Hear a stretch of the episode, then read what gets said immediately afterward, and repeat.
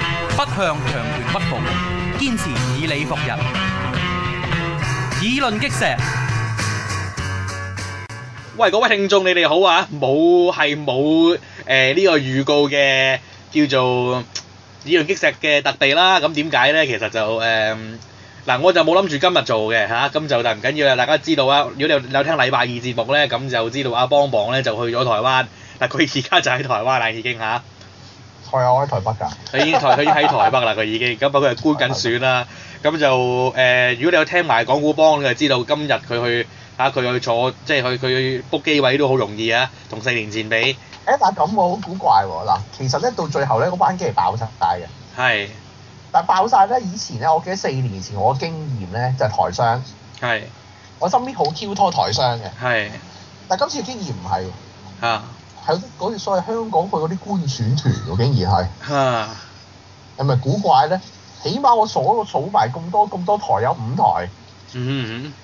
同一個航班裏邊我數數埋埋都篤下人啦，咁樣有五台，嗯嗯咁你諗下啦，哼係幾多人幾而家幾多香港人最中意咗喺台灣啊？係係啊，或者頭面人物啊，好多最 Q 咗喺台灣啦，冇人理 Q 六八九嘅而家。係係啦、所以咧，所以咧，所以你啱啱黃之鋒嚟咗㗎，我聽説話，黃之峰嚟咗，哦唔出奇啊！之鋒 B B 嚟咗好㗎，多係啊，好多好多頭面人物都過都過咗去啦，係啊，係啊，我哋聽嘅頭面人物好多講咗佢過啦。咗去啦。咁啊得個睇，只不過即係我哋得個睇字啫，真係嚇。不過雪晴真係好冷，講真。係點樣咧？因為嗱，就就係真係好係好多朋友仔都話俾人我我我我我我哋聽啊，即係報告翻嚟就係話，即係喺市喺喺喺街上面咧，即係連揾架宣傳車都冇，我唔覺係選緊佢嘅，你知唔知啊？真係好鬼正常嗱。但之我真係覺得呢嘢真真嗱真係證明台灣真係先進，嗯。不過當然都同咁今次個局好有關係啦。誒依樣啦，第不過第二樣嘢咧就係咧就係咧係你成個選舉咧，其實咧有好其實咧好多而家用咗網絡嘅方法咧去做一個叫做去做一個誒、呃 promotion，嗯因為今今年我覺得今次我覺得網絡反而個世界咧就反而咧可以咁樣講啦，就係咧就係咧我哋叫做我哋叫做成個即係咧網絡世界就反而好好踴躍，但喺現實世界就唔好似就好冷咁咯。哼，係啊，全部都係係係係係係係匿晒個網度啊。係啊係啊不過而家不過咁，我其實呢個我覺得都係世界趨勢嚟㗎咯。係係啱嘅啱嘅，即係我即係即確實即係我幾年前咧，不過我唔記得有冇喺喺我唔記得有冇喺喺節目講過啦。其實我自己覺得就係、其實嗱，而家仲覺得做咩？即係之前即係或者而家呢刻或者過往嗰數年咧，大家都仲喺度，好多人喺度喺度誒，即係喺度喺度即係嚇講講講講話啲人啦，即係喺個網嗰度報住個網嗰度唔翻現實世界。我覺得咧，即係喺喺未來呢一個年代咧，現實同埋網上咧、個地位真係會對調嘅。係以後發生喺網度嘅先係真嘅。嗯咁啊，實在太強大啦！咁啊，當然呢個好 bold 嘅一個嘅嘅預言啦。不過唔緊要，我今日我哋唔係主要，我哋唔係想講網絡嘅，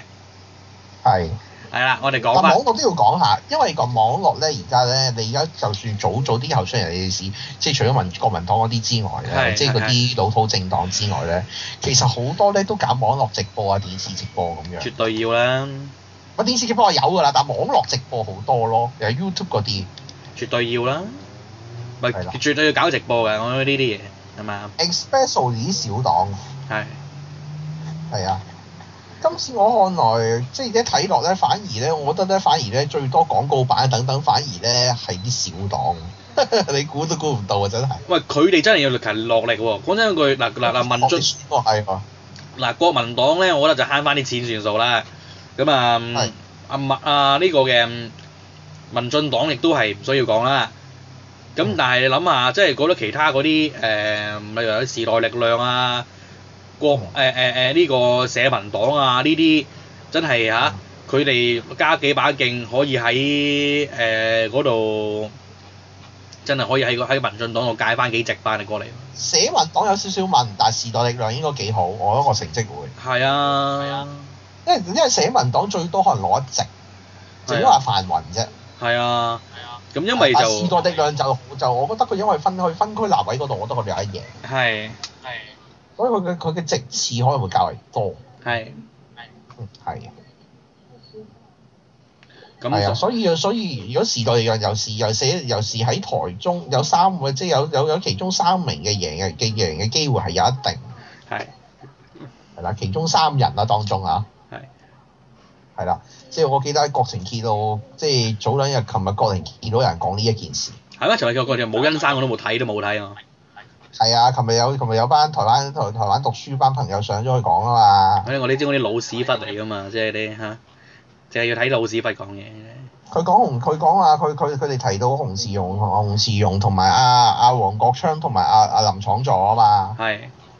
係啊，即係依三個人啊嘛，咁林廠作你呢就最熟啦，好停，係咪先？咁梗係啦，唔係我唔係我唔係講唔係唔係唔係講真句，我就我我就我就唔係話話好同我好熟嘅啫，即係佢玩嗰啲士打佬就唔係好啱我。不過我就即係我梗係知道，即係嚇，佢佢梗我當然知道佢乜料啦。嗯。嗱，今日咧喺台灣咧，第一樣嘢就某位就某位某位退個國啊共產黨退休將領咧，就喺度大大聲就話揼台灣啦。啊。係係係咁嗰啲咧，嗰啲咧就簡直咧，真係咧。嗱呢啲咧，嗱如果你如果人哋出人哋而家你而家習近平啲聽 Q 住啊，嗱啲總參乜乜聽 Q 住啊，係嗱呢啲人咧就妄議中央大政。係，嗱，啊同同共同中央嘅政策唔接軌，嗯嗱呢啲人令到我哋民族折騰，嗯， 其心可誅。係咁聽住咯喎，啊，你應該係識點樣做啦，係黨員嚟㗎，係佢有咩係資格講嘢啊？係佢佢佢講咩啊佢？係啊，佢走去講話就地動山搖，又蔡英文就偷，又話蔡英文當上唔會觀其行聽其言。係咁之前咁之前阿習近平走去見馬英九就為咗咩嘢啊？就為咗掟框住蔡英文嗰個攞嚟。誒框框框協冇嘅啫。咁你咁咁咁你咁你咁你走嚟咁多口喺度講，喺喺喺度講到又話地動山搖，咁你想點先？你咪想就你咪想你想挑起戰亂先嗱，講清楚啦，唉、真係你又唔好喺度吹水，你冇資格吹水，因為你係黨員，係啊，我同你就有資格吹水，OK？誒嗰嗱所啲以咪咧咪嗰啲飛機打上腦㗎啦，所以咧，呢啲咧嗱，呢啲人就要執行黨嘅紀律，係係嘛？呢啲真係要執行黨嘅紀律。咁冇講佢啦。咁今日咧，其實仲有一樣嘢嘅就係咧，就係而家咧睇個選情有被激化跡象，所以咧嗯就而家咧維安小組咧就奉勸嗯各位嘅候選人，唔該全部要着避彈衣，咁慘啊，係、因為而家而家係個高警戒級別，隨時咧話有人打槍， ，OK，係啦。你唔係真係信啦係嘛？佢打打手槍係打另一啲嘢嚟㗎啫喎，點解話打槍咧？因為咧，自己呢嚇因為咧，對於佢哋嚟講咧，對於維安小組嚟講咧，佢哋咧就而家咧紅色警戒級別，嗯因為有人喺度做，有人喺度吹水。咁大佬作為維安小組，有人喺度吹水，佢已經驚到暈，驚驚到暈咗㗎啦嘛，係哼，咪先？嗯所以咧，佢哋，所以咧，佢哋啊，所以佢哋咧就叫就就叫大家都小心。哼，嗯大佬，萬一真係真係物不幸言中，咁好 Q 大鑊㗎嘛，嗯大家都明白。哼，嗯，係咪先？所以一一一槍就捲起千重浪㗎嘛，呢、個世界係哈哈。嘛？咁會唔會搞所以亂呢？我唔知喎。咁咁咁咁而家，不過我心諗而家就算打個槍，即係睇你打邊個啫。如果你打楚聖珠嗰個，其實都冇乜影響啫。但係個問題打死人啊嘛驚，哦，咁打死人就睇打死邊個咯，係啊，打死人就大 Q 我啊，你要知道。唔緊要啦。呢呢呢呢呢排啊啊啊啊啊，就係做總統嗰啲人咁啊，即係可以匿埋咁啊，唔使咁。唔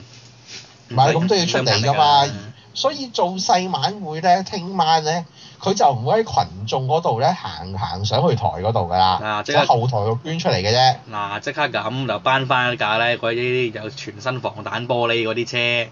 咁啊走晒出嚟咧，都係個防彈玻璃箱裏頭。而家而家而家而家掃票啊，喺街度掃票啊，佢除咗頭頂冇防彈玻璃之外，三面防彈玻璃㗎。咪係咯佢，拜票而家都係㗎，因為維安小組警告啊嘛。嚇係啊，咁咁因為咧，每一次總統選舉咧，譬如譬如話咧，譬如話誒，呃佢、參加咗總統選舉咧，跟住咧，跟住咧，依個咧警呢、個警察總局咧，就有就會咧有有會有一隊維安小組就會睇住三個候幾個候選人㗎啦，係，係啊，就會保護住佢㗎啦。嗯，係啊，想保護住佢咧，就千祈唔好出咩事情發生。嗯，點解咧？因為今次咧就唔係啊，就唔係八年前咁樣樣專登肥啊嘛。係啊，嗰單嘢都講咗，都講咗，都講，唔係八年啦，你搞錯咗啦，十二年啊，十二年前啊，係喎，十二年前啊，啊係啊邊第二任啊嘛，第二任啊，係第二任啊，邊啊邊第二任？係你講係啦啊阿邊第一任二零零零年啊嘛，第二任二零零四年出嚟噶嘛，三一九槍擊案。係十二，會話咁快十二年啦已經。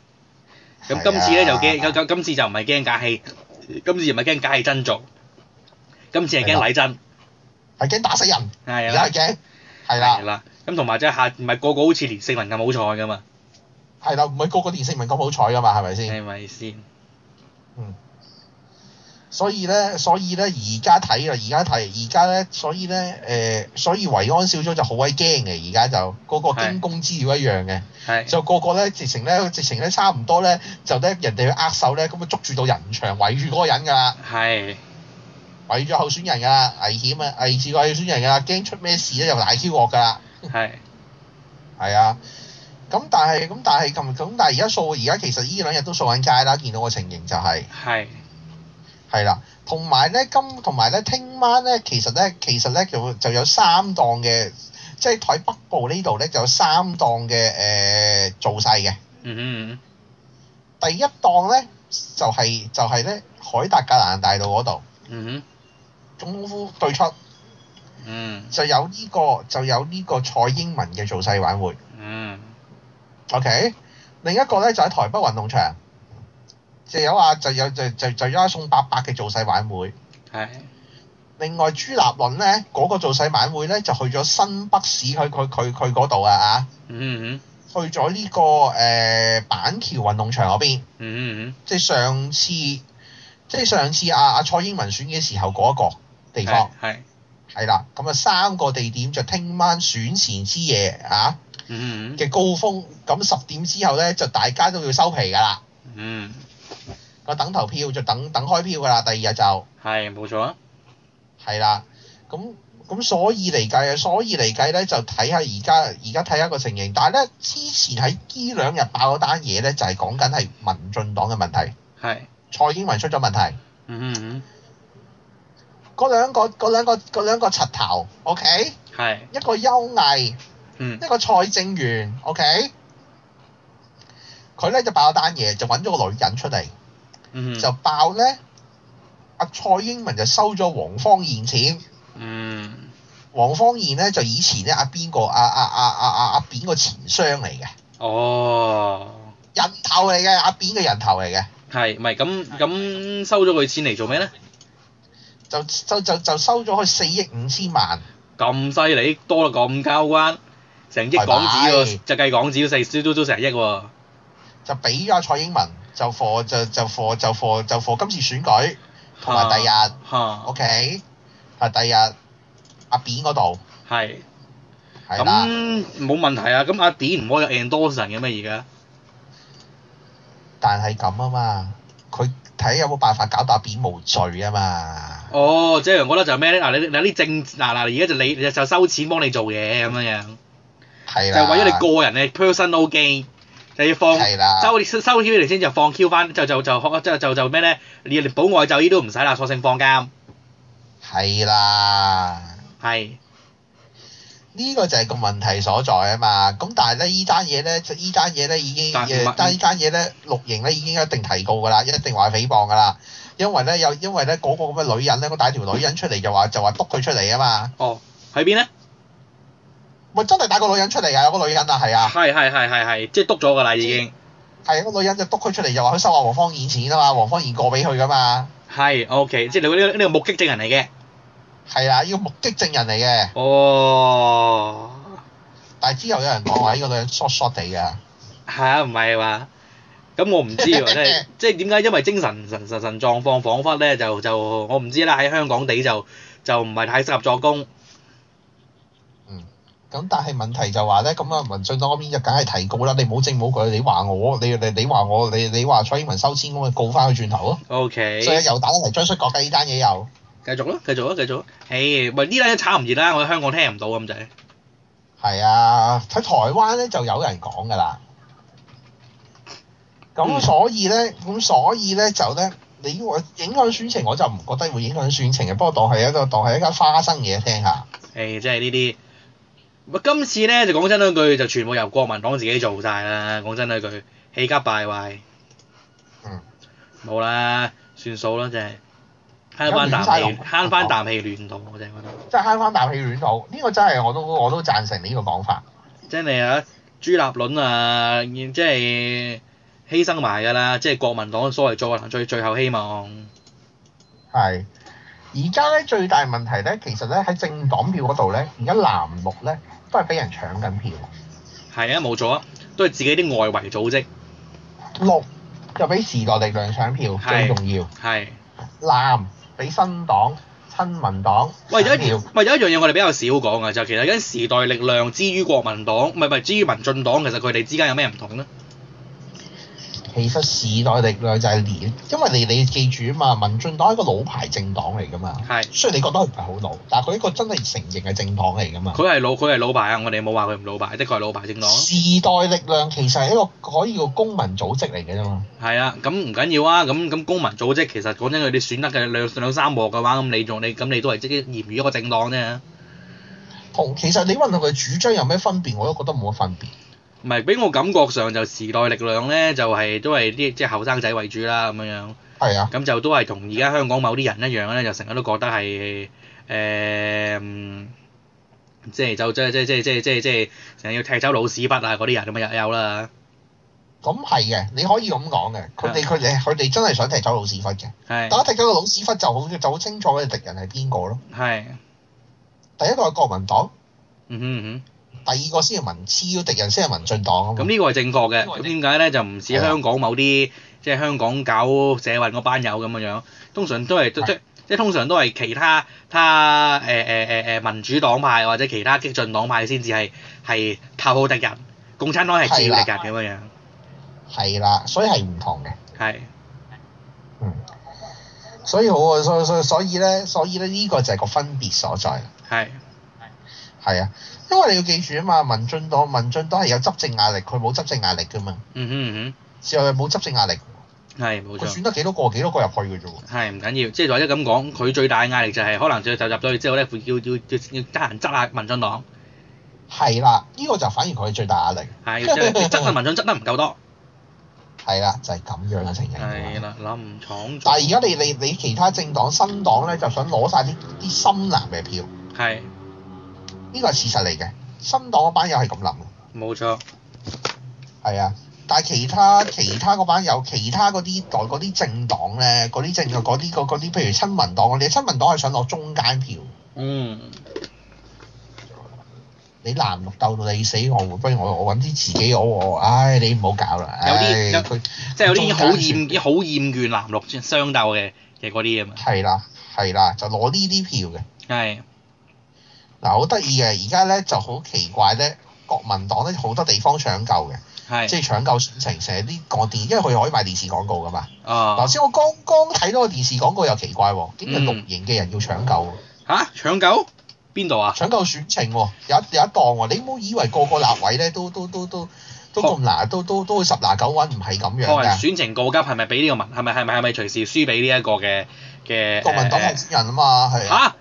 咁都得啊？有咩出奇啫？喂，選立委一對一，吓咁犀利！我以為我我我我我以我以為我我我以我以為你有冇搞錯。我以為我以為國字國字頭已經冚唪唥釘 Q 晒咧，嗱，你唔好搞 Q 錯。係國字頭咧，我都我都我都相信咧，其實咧，佢應該係大概接近四十席就攞翻。係係啊，你唔好搞 Q 錯。而家咧，我反而覺得咧，只係南部會全女打嘅啫，係綠係會全女打嘅，係綠水加爾大會全女打。係但係咧，由中部開始到到北部咧，我諗我諗我諗我諗國民黨死唔 Q 晒佢。係係啊。咁唔出奇嘅，我諗我有傳啲統攞嘅返有地區勢力攞嘅返地方有嘅，係啊係啊。係就頭先嗰個廣告就係講緊呢一樣嘢，因為嗰、個嗰、個嗰、個嗰個選區就係喺烏來嗰邊， OK，係啦，新北市嘅選區嚟嘅。明啊白。哦，咁唔出奇啦，新北市都係吓好南下嘅，向來都係嗰個分佈。其實北部本身好難，其實最難係桃園，係係但係桃園都變地啦，因為桃園我上上屆都都都選咗阿上阿阿鄭文泰出嚟啦。啊！上次瓜鬼咗，桃園都唔藍啦，我覺得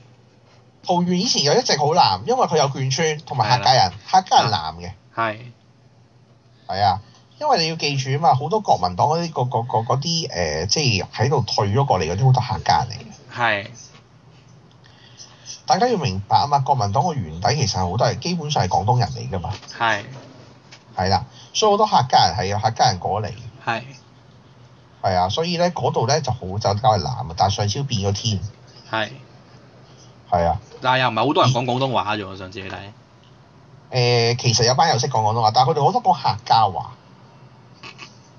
係明唔明嘅啊？係客家人你你好簡單，你而家香港至圍村嗰啲阿阿禪啊，OK，嗯係講客家話㗎係咪？哼嗯係咪啊？所以咧，所以嚟講下，所以咧，佢哋講下，佢佢哋講客家話係正，所以佢哋係正常嘅。嗰嗰班友咧，嗰班友係投南嘅，嗯哼係啊。你而家係南部嗰啲全部都投綠，因為佢以前俾國民黨恰得耐，係嗯，呢、個就係個分別所在，呢、絕對啊，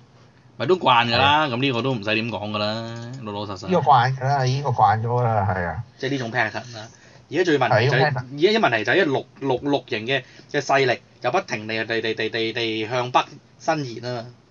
係啦係啦，而家而家啊，而家睇嚟咧，睇嚟咧，我即係我哋你問我，你問我南綠嘅比例，今次民進黨會有機會過半，但係但係國民黨未必死得咁絕。有啲人講三十隻嚟㗎嘛，我都冇咁誇張。嗯當年衰則啊阿扁喺度嘅時候咧，衰最衰嗰次咧，其實咧國民民進黨係試過廿七席，哼，係但係今次唔會，應該國民黨係唔會發生嘅。如果發生嘅話咧，基本上咧佢都可以執笠㗎啦。嗯，係啊，如果佢有翻三四十隻都未執笠住嘅，我估慢慢執笠咯。唔係係啊，啊，我覺得一樣嘢其實就就算你衰如陳水扁嗰陣時，你之後你喺嗰段時間其實就你國即係你民進黨黨受嘅傷冇國民黨咁多嘅，即即即即即即即冇即即點講咧？民即陳水扁嗰八年，民進黨固然有受傷啦咁但係其實係馬啊但係其實但係但係其實就誒、依然好忠於於誒、國民黨嘅，咪即係民進黨嘅人咧就冇變節到嘅。仍然民進黨啊嘛仍，然係民進黨嘅，仍然係綠嘅。但係同埋就呢另同埋呢一樣嘢就係喺馬英九執政呢八年，呢一代誒、呃、開始誒、呃有意識，開始意識到到到到到即係嗰個有啲國家，即即即即係意識到呢個嘅社會嘅時候，嗰一紮年青人完全失落晒啊嘛，一個不留咁滯啊嘛，嗯全部都過晒個個對面啊嘛。係同埋就算即譬如話講真嗰句，咁可能可可可能今年民進黨都本身都係老餅政黨嚟啦嚇，咁唔民緊進黨本身老餅政黨嚟㗎，係咁唔啊，緊要啊！佢新再再有下一批批新嘅嘅嘅年嘅嘅年青人，佢夠資格投票，咁咪投時代力量啊，投下社民黨啲新政黨咯。佢唔 Q 會投翻係啊國民黨噶嘛，會投翻佢太，對對對佢會投翻個曾祖父嗰啲黨噶嘛，係啊，啱啊啱啊，呢個事實係咪先？咪所以冇㗎啦，即係都係俾時代淘汰嘅啫，啊，可以俾時代淘汰。其實佢嘢要完全改造嘅，冇啦。所以我成日都話，鄭英最應該做咩咧？即係仲有啲年青才俊係有啲治國呃國本事嘅，就應該做咩咧？冚冚掟咗民主呃國民黨塊牌匾，即係你原班人馬做翻同一樣嘢，改個第二個名都好都好啲啊，台灣國民黨都好啊，係咪先？改做台灣國民黨好冇？即係唔好講中好國啊中國國民黨啊，即係大家真係喺純粹倒米嘅啫。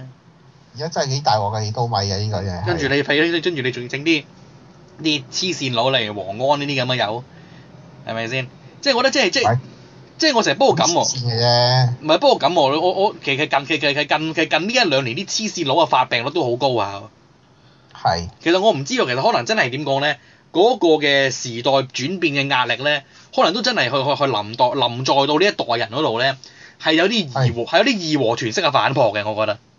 係啊係啊，日日喺度喺台獨哦呢啲人咁啊，係啊黐孖筋啊！咁佢依個佢就搞到阿周子瑜唔可以去走走走去去誒誒、呃大陸嗰度度春晚啊嘛，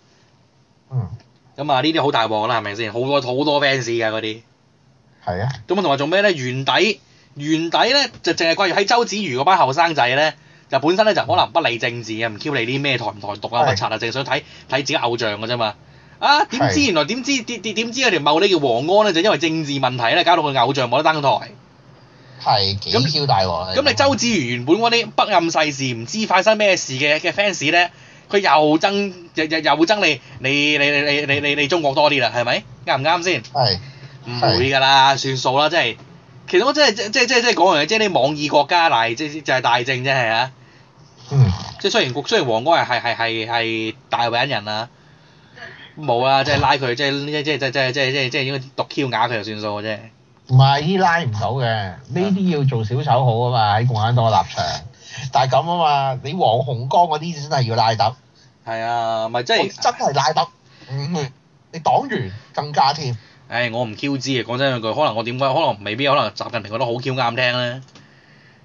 誒，咁你自己諗下啦嚇，啱我唔冇啱聽啊？冇啦，我唔我我唔我對習近平一啲即一啲幻想都冇，我我即係近呢幾年發生嘅事，我我即係好多人話話習近平好無奈又乜又乜成咁樣，我判斷就唔係，我覺得習近平根本根基本就好 Q 中意呢啲嘢。咁咪搞咁咪搞搞我搞都冇用㗎呢啲嘢。如果係真係中意啲，咪搞 Q 落去咯。冇啊冇啊，大家齊齊受罪嘅啫，我就係覺得一樣嘢，走出去嗯係啊，啊，真係就聽呢啲嘢，聽聽聽聽聽聽個心都煩埋，係咪？心火心火心火成嘅啫，係咁聽完就算㗎啦，嗰啲嘢就係咪先？即係日日搞就日搞夜搞，係咪先？你搞到香港啲友都香港有啲友都癲埋㗎嘛，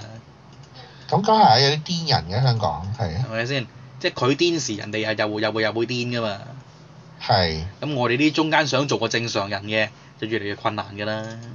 梗係啊！係啦。喂，咁啊，誒今日我見過，今日我見到啲團體咧，今係日我見到幾個團體，係有一個團體咧就根本南寧啲團體嚟嘅，不過我係一時有唔個名，一個咧叫西九新動力啲人，哦，哎呦，一個咧見到咧新民主同盟啲人，啊，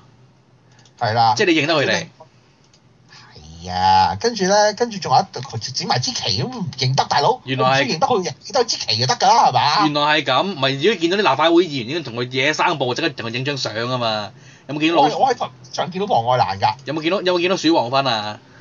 我見唔到鼠王芬我真係有見唔到啊！咁啊，可能佢冇去啦。黃愛蘭㗎喎，喺我喺台北機場，我出閘嘅時候，係即係我同搭你我搭同一班機添，啊，原來係咁，係比較 minor 啲，唔緊要。即係點解就啊，即係你又唔野生步喎佢，偷下光都好啊嘛，等佢哋。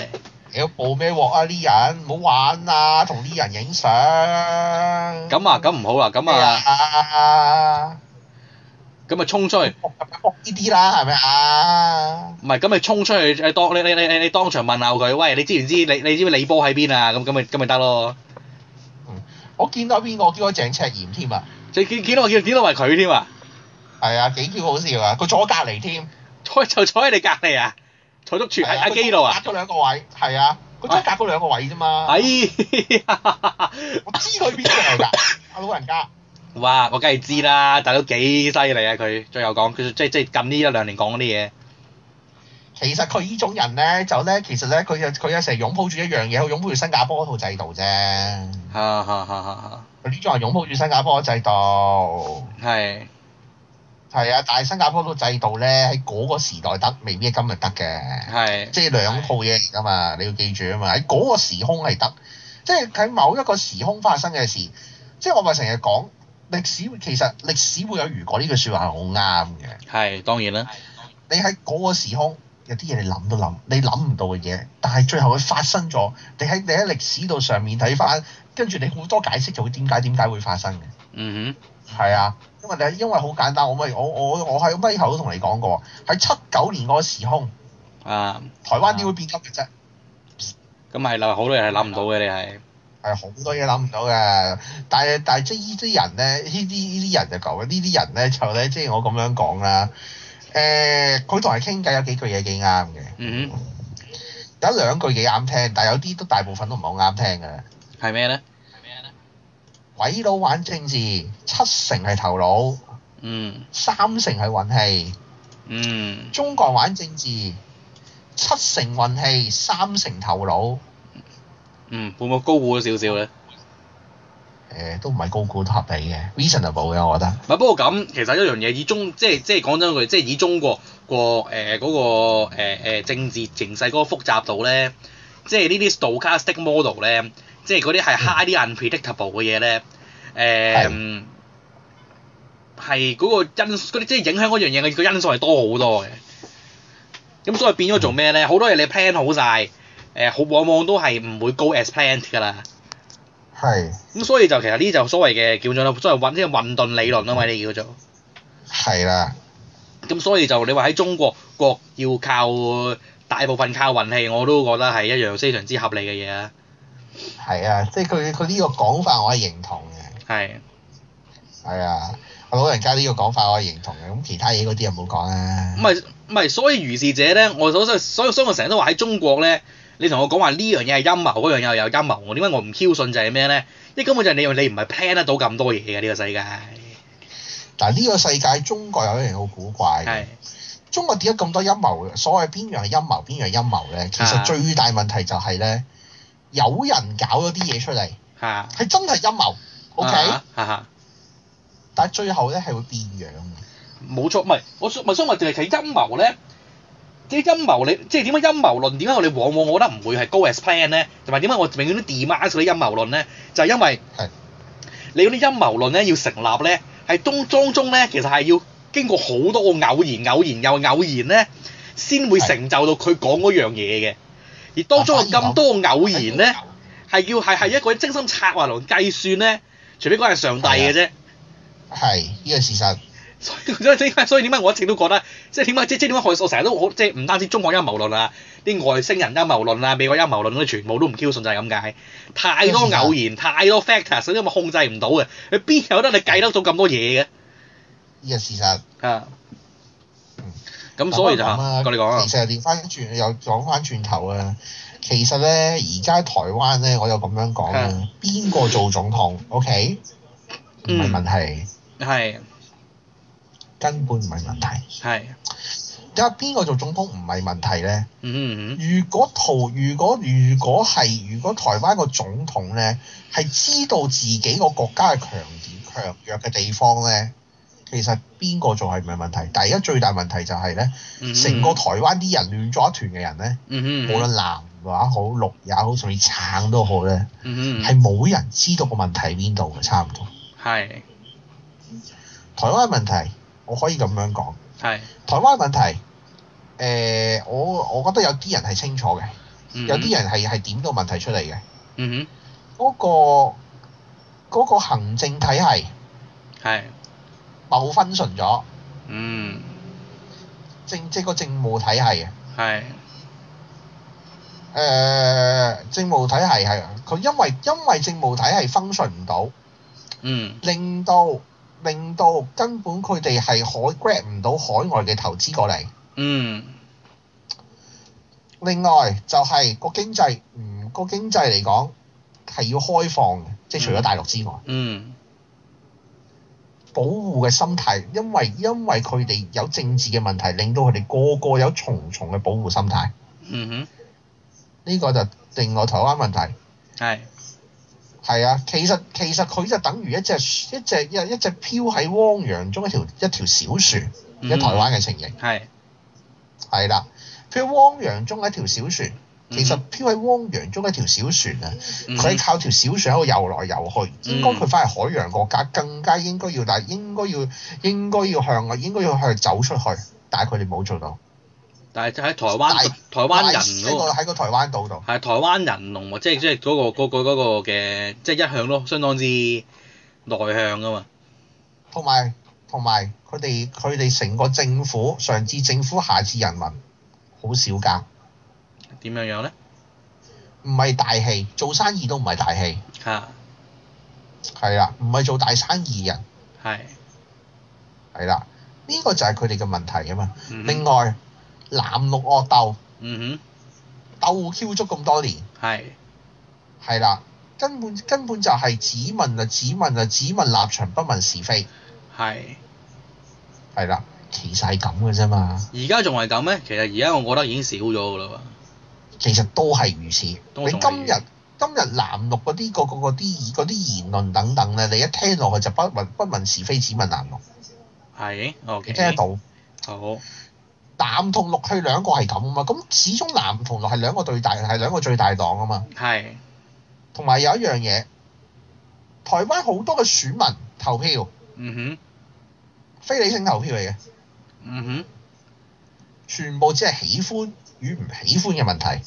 哼，咁呢個好仍正，然係初階嘅民主社會。呢個係唔會諗喺海外諗，喺海外就係當然立場喜歡唔喜歡係好緊要，啊但係佢哋佢佢哋咧太佢哋嘅人數個比例係佔得太多，係，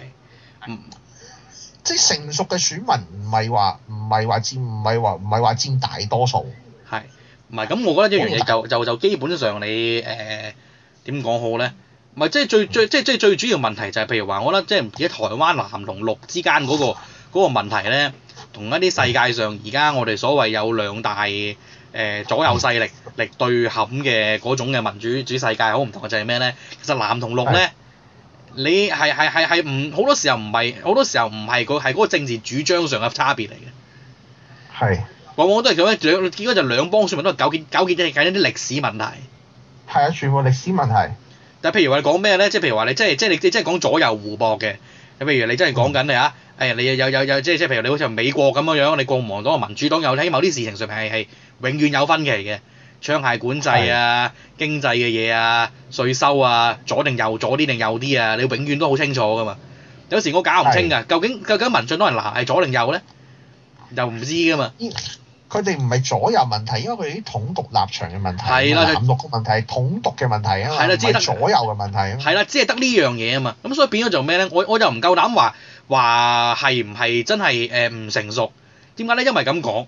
你如果係咪你就算外國所謂成熟民主國家啦，嗰啲選民諗嘅嘢，可能都基完全基於就係佢哋相信嗰套嘅基本價值理念係左傾定右傾嘅啫喎。譬如話你今講緊一樣嘢，你誒喺、美國咁樣，你搞共和黨咁樣樣，喂嗰啲友你同佢講我揦住支槍，即即即即即即即要影響佢揦槍嘅權利，佢唔使理佢唔佢唔使佢唔使聽你講乜嘢㗎，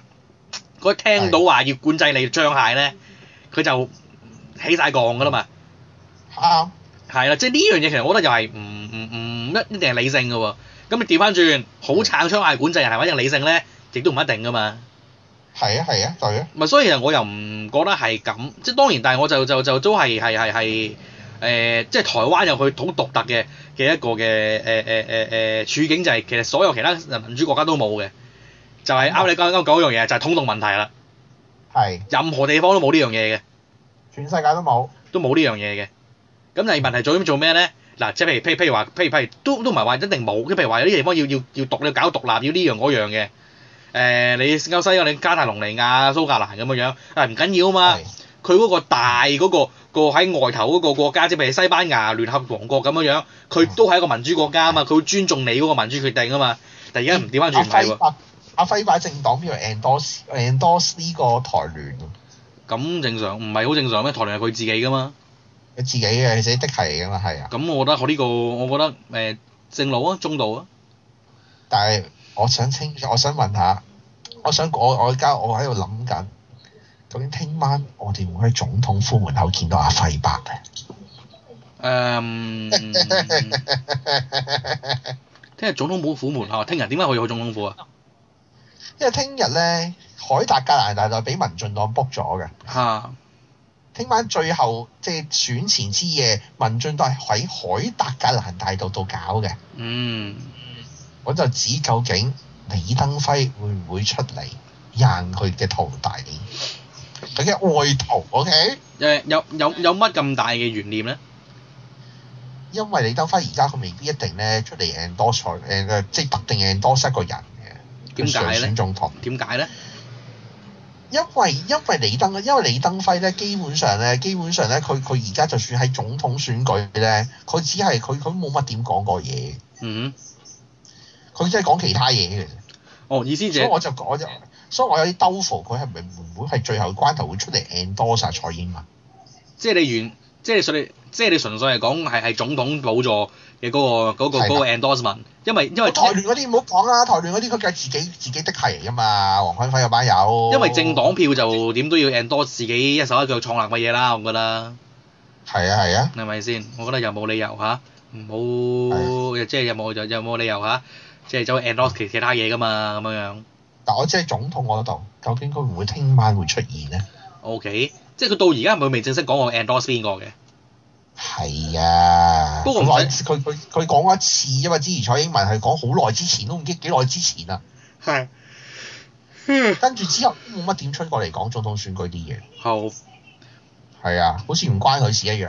佢淨係諗住走去就走去日本度講吹水啫嘛，佢哦，係啊，佢佢佢之前猛咁講講誒誒誒誒誒，即係所謂即係數數科抗戰嗰啲嘢，同埋嗰啲係咯親日嘅言論，，嗰啲嘢嗰啲嘢啫嘛，其他冇，係應該係差唔多啦。差唔多啦，都四都八個字啦，成八個字啦，咁樣樣。喂，咁啊，啊係各位聽眾，咁啊，我哋下個禮拜，不過陣都未必下個禮拜。喂，禮拜日你選完，唔係禮拜六選完嗰晚，可能我哋都都都都可能可能要要傾多次啫。 好好啊，咁樣樣，喂，咁啊呢一集就放上去先，咁啊我哋可能過幾日再講啦嚇，好，拜拜。環球思維，香港本位，中港台。